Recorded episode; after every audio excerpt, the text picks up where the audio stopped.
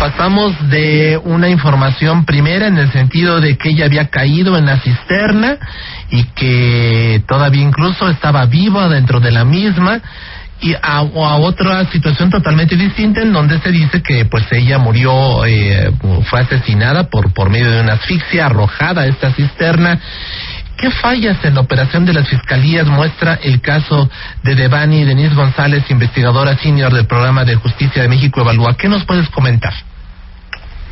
Sí, Isaías, pues este caso lamentablemente es uno más en el que eh, las y los ciudadanos tenemos que eh, advertir cómo las fiscalías dan primero una historia de lo supuestamente sucedido y luego tienen que hacer modificaciones frente pues a las demandas justificadas de quienes están eh, pidiendo verdad, justicia, ¿no?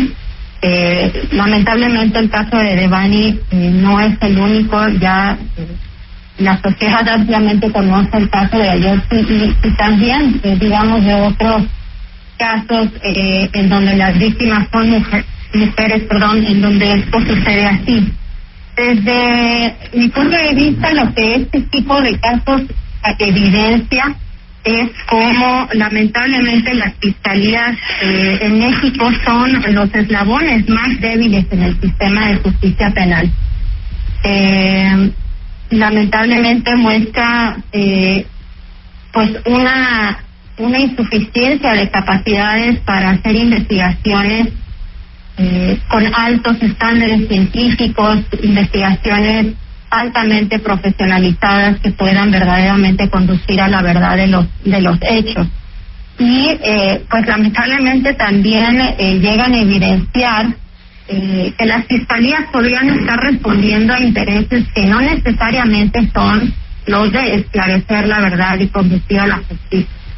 El caso de Devani pues es es un caso eh, pues desgarrador y, y las palabras de sus padres, digamos, eh, eh, el propio el señor Mario Escobar, ¿no? Lo ha dicho de manera muy clara, ¿no? Como desconfía ya de las autoridades, se muestra eh, claramente eh, pues afectado como creo que todos y todas deberíamos de sentirnos, ¿no? Frente, frente a lo sucedido. Así es. Gracias, Denise González. Eh, damos la bienvenida ahora sí al doctor Hugo Concha Cantú, investigador del Instituto de Investigaciones Jurídicas de la UNAM, especialista en Derecho Constitucional. Doctor Concha, eh, iniciamos esta plática eh, con el caso de, de Bani. Eh, ¿Qué fallas en la operación de las fiscalías muestra justamente la forma en que la fiscalía ha llevado este asunto, donde primero se habló de que cayó a una cisterna, que aún estaba viva, a de repente, pues por la presión que ha ejercido su padre, cambiar totalmente la versión y decir que en realidad ella murió asfixiada y fue arrojada a, este a este lugar. ¿Qué nos habla de la actuación de las fiscalías este caso específico, doctor Concha? Hola Isaías, qué gusto saludarte. Me da mucho gusto saludar también a Denise. Mira, yo separaría un poquito el, la realidad contextual que están viviendo las fiscalías, la Procuración de Justicia en México, de los casos específicos. Porque los casos específicos, sin lugar a dudas, son ejemplares, nos dicen muchas cosas, pero pues 32 fiscalías o 33, si quieres tomar a la General de la República, pues nos habla de un enorme mapa de diferencias entre cada una de ellas. Y sería un tanto injusto hacer generalizaciones eh, a partir de casos. Cada caso nos muestra debilidades, defectos, características o rasgos muy particulares de esas fiscalías en donde se cometieron. En términos generales, yéndome, digamos, al primer plano de análisis, o sea, si podemos hacer algún tipo de generalización, yo creo que México está enfrentando, y no se ha dicho lo suficiente y no se ha subrayado, y ahí sí los casos también nos lo muestran, una crisis bestial en el aparato de justicia. Sobre todo en el aparato que tiene que ver con la procuración de justicia, la investigación y la persecución de los delitos, tanto a nivel local como a nivel federal. Si bien hay algunas fiscalías que funcionan relativamente bien, la enorme mayoría de las fiscalías, encabezadas por la Fiscalía General de la República, están en una situación desastrosa. No han tenido los recursos ni la energía o la dedicación suficiente para capacitar de manera correcta, adecuada y extensiva a los cuadros ministeriales y a las policías de investigación. Y claro, entonces cuando hay casos, lo primero que vemos, y podemos aquí tomar muchos más, también los federales, estos famosísimos, ¿no? Eh, pero podemos ver, podemos ver que lo que falta es una verdadera investigación profesional y científica de los casos. Eso yo diría así como una primera generalización a donde se puede llevar del cómo están nuestras fiscalías. A partir de los casos en particular y de este que me preguntas tú, bueno, es un ejemplo desastroso. Ahí no solo vemos deficiencias profesionales, vemos claramente hay indicios de una complicidad y corrupción de las autoridades, particularmente de la Fiscalía, con algo que no sabemos, porque justamente pues ellos son los que nos tienen que decir qué sucedió, con, con, intereses de otro tipo, me atrevería a decirlo así. Es decir, ¿por qué no solo no sabemos la verdad, sino que podemos apreciar que la Fiscalía estaba operando para tergiversar la realidad? Y aquí hubo hasta medios y medios de primer plano nacional involucrados en esa tergiversación de la realidad. El querer decirnos que esta chica había sufrido un accidente cuando a todas luces es historia, la historia de su noche, los allá por parte de los forenses, pues mostraban la verdad, que había sido víctima, que había sido víctima de un asesinato atroz. Y aún esos indicios nos lo querían siguiendo ocultar, nos querían seguir diciendo otras cosas, hasta que finalmente, con mucha presión del papá y, creo que también de alguna buena parte de la opinión pública, pues acabamos descubriendo que efectivamente fue un feminicidio, ¿no? Eh, un feminicidio con características terribles. Ahora, aún sabiendo eso, ¿a quién se está ocultando? No sabemos quién fue la persona que llegó a encontrarse con ella. No sabemos si la chica formaba parte de una red de prostitución o de trata. No sabemos, y por supuesto hay que ser muy cuidadosos para no revictimizarla.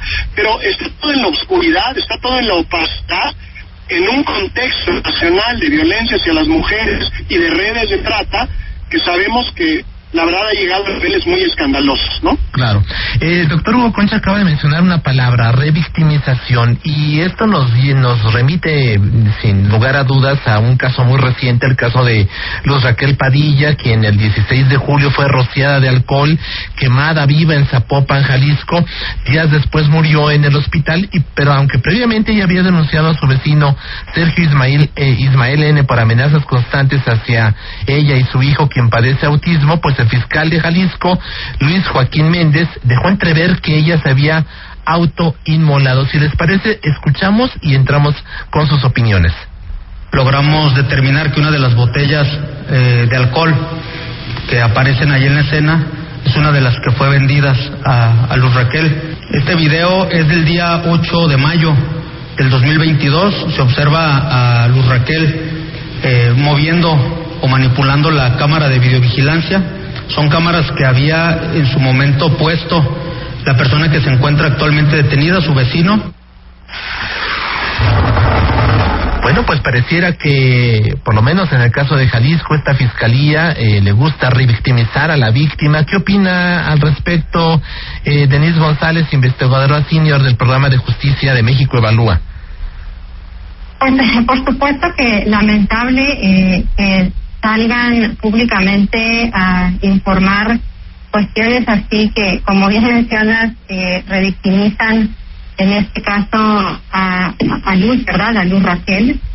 Eh, pero además, eh, que una vez más, pues vemos que responden más a la presión mediática cuando está el interés de la, de la justicia, el interés de llegar a la verdad sería que continuaran las investigaciones de manera de manera profesional, de manera seria y que en su momento vincularan a proceso a, las personas responsables o, digamos este, que puedan eh, eh, aclarar exactamente qué fue qué fue lo que sucedió y anticipar como mencionaste eh, las conclusiones lo que parece que quiere que quieren que sean las conclusiones del, del caso. Una cuestión que me gustaría mencionar es eh,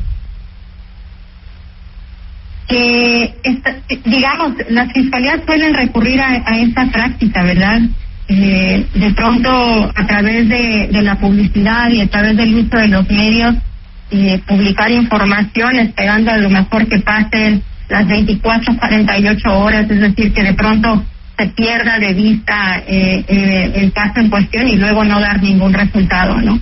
Eh, entonces, pues aquí sería importante pues seguir la pista, seguir impulsando que, las investigaciones verdaderamente avancen y lleguen a un a un fin que, pueda además darle tranquilidad y confianza a las a su familia, ¿verdad? Claro.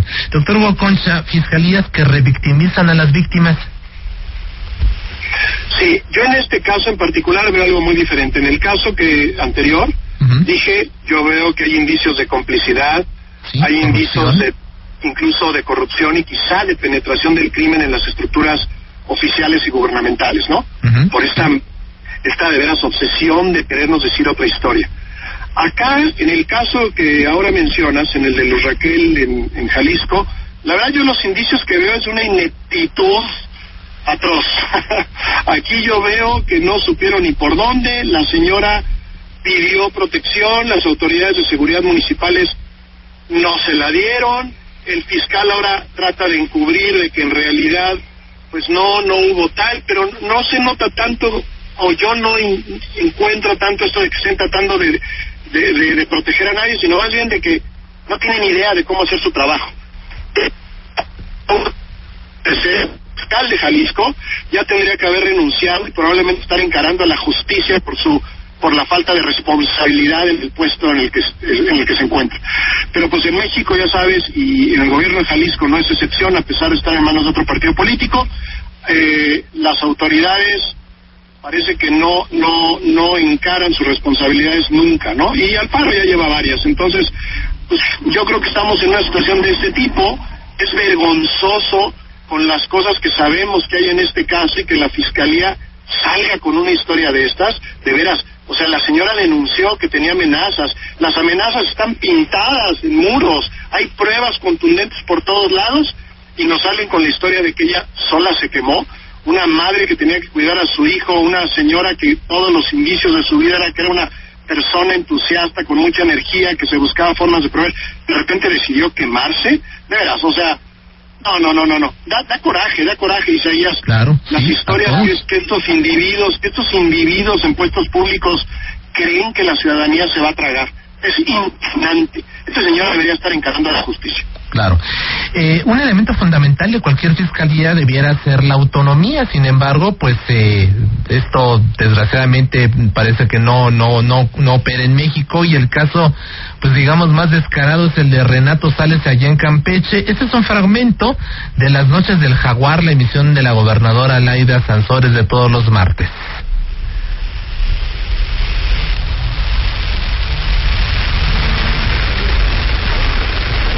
Vamos a escuchar este audio de eh, en un momento vamos a recuperar justamente eh, cómo eh, pues eh, Denise pues, vamos a escuchar ya el audio de, Renato Sales.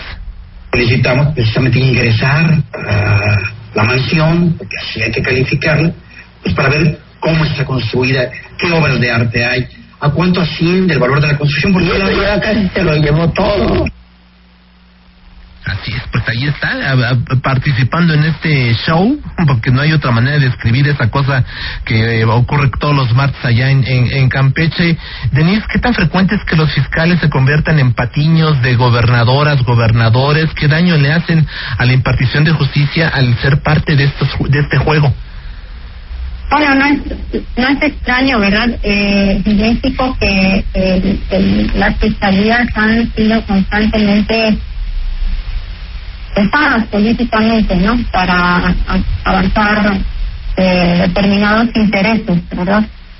Eh, es por ello que organizaciones de la sociedad civil han eh, insistido, ¿no? Y México Evalúa sin duda es una de ellas en la, en la importancia de eh, consolidar precisamente la autonomía de las de las fiscalías, ¿verdad? Es decir, que puedan realmente que su trabajo realmente responda a los intereses de la verdad y la justicia, como ocurren en, casos que ya estamos comentando, en lugar de avanzar intereses eh, meramente, meramente políticos. Así es, Denise. Eh, ¿Qué opinas tú? También ahí está el caso de Cuitlagua García, el gobernador de Veracruz, en que se inventó delitos como el de ultrajes a la autoridad para detener opositores. Ocurrió con José Manuel del Río Virgen. Eh, ¿Qué opinas tú, eh, doctor Hugo Concha Cantú? ¿Las fiscalías son el brazo armado que usan los gobernadores para atacar a sus opositores?